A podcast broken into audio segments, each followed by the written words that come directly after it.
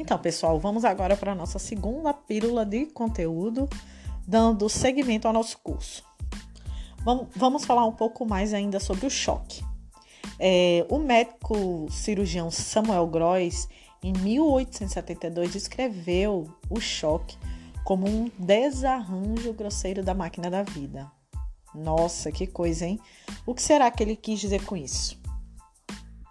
Todos nós sabemos que a vida depende de interrelações complexas e de interdependências de vários órgãos e sistemas, que, claro, trabalhando juntos, garantem que os elementos necessários para sustentar a produção de energia celular e os processos metabólicos vitais dessa máquina da vida sejam supridos e distribuídos a todas as células em cada órgão do nosso corpo.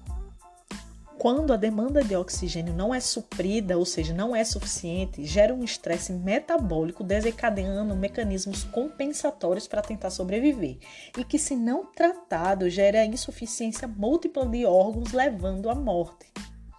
Todos os órgãos têm uma reserva energética natural.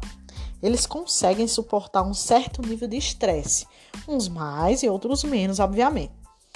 Quando ocorre o choque, eles baixam o seu nível basal de trabalho e isso faz com que ele sobreviva por um pouco mais de tempo. O problema é que isso gera perda súbita da sua capacidade, gerando uma cascata de eventos negativos. Por isso, devemos buscar a causa e tratar rapidamente, porque eles podem ter uma perda brusca do seu estado funcional. Sabendo disso, vamos ver algumas manifestações clínicas de alguns sistemas do nosso organismo na presença de choque, ou seja, como a incapacidade do sistema circulatório em fornecer oxigênio aos tecidos se manifesta clinicamente em cada um deles.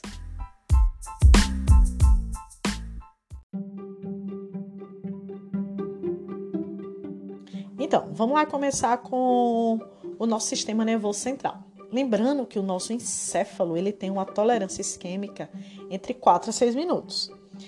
Quando então começa a diminuir a oferta de oxigênio para ele, vão acontecer rapidamente alterações do nível de consciência, como por exemplo, rebaixamentos, quadros de confusão mental, agitação, combatividade. Quero saber quem nunca lidou com a combatividade. Sabe aquele paciente que não quer deixar você realizar nenhum procedimento nele? Então, Cuidado, ele pode estar tá em choque. Agora no sistema cardiovascular. Vamos lá, lembrar. Taquicardia, tempo de enchimento capilar lentificado, extremidades frias. Lembra lá quando eu falei dos sinais iniciais do estado de choque? Então, é, pode estar presente a hipotensão, Lembrando, vamos aproveitar para lembrar que a hipotensão marca o estágio de choque descompensado. Condição grave, tem que ser tratado já, agora. E no sistema respiratório? Qual será o quadro? Eu tenho certeza absoluta que vocês sabem. Me digam aí, qual será o quadro? Olha aí, como vocês sabem, tá vendo? Desconforto respiratório, exatamente, marcado por taquipneia e dispneia. Esse organismo está tentando, de qualquer forma, captar mais oxigênio e eliminar o gás carbônico. Esse paciente ele pode apresentar tanto hiperventilação quanto hipoventilação. Isso vai depender do estágio de choque que ele se encontra. Agora me diga aí, na pele e na pele, o que que vai, o que que vai acontecer com a nossa pele? Eita, isso mesmo, gostei de ver. Vocês são top demais. O paciente sim vai estar com a pele fria e pegajosa. Estão tá todo mundo de parabéns. E no digestório, o que acontece? A hipomotilidade do trato gastrointestinal. Por que mesmo, hein? Vocês já sabem. Porque o sangue vai estar desviado para os órgãos chamados nobres. Não é isso? E quais são esses órgãos nobres? O cérebro, o coração e o pulmão. E no fígado, no fígado vai ocorrer a icterícia, que é quando o paciente fica com aquela coloração amarelada, né? Isso agora, claro, isso acontece mais tardiamente e não vai ser possível visualizar isso no no APH. Os rins, nosso sistema renal. Informação boa para quem é da UTI ou do suporte avançado. Esse paciente vai apresentar oligúria, que não custa nada lembrar, né? É a diminuição do volume urinário nas 24 horas.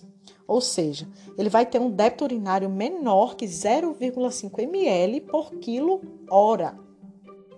Nossa, então, depois disso tudo, me diga aí, é ou não é um desarranjo grosseiro da nossa máquina da vida? Isso porque o que foi citado aqui foram apenas as manifestações clínicas apresentadas. Imaginem aí o comprometimento e as complicações que ocorrem em cada órgão e sistema com esses mecanismos compensatórios. Diga aí, o choque tem ou não tem que ser identificado e tratado agora, já? Claro que tem, né, pessoal? Obviamente.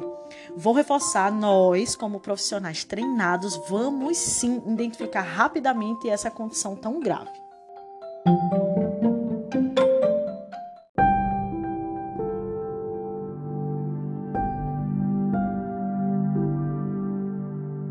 E é isso, pessoal. Essas foram algumas das manifestações clínicas na presença do estado de choque.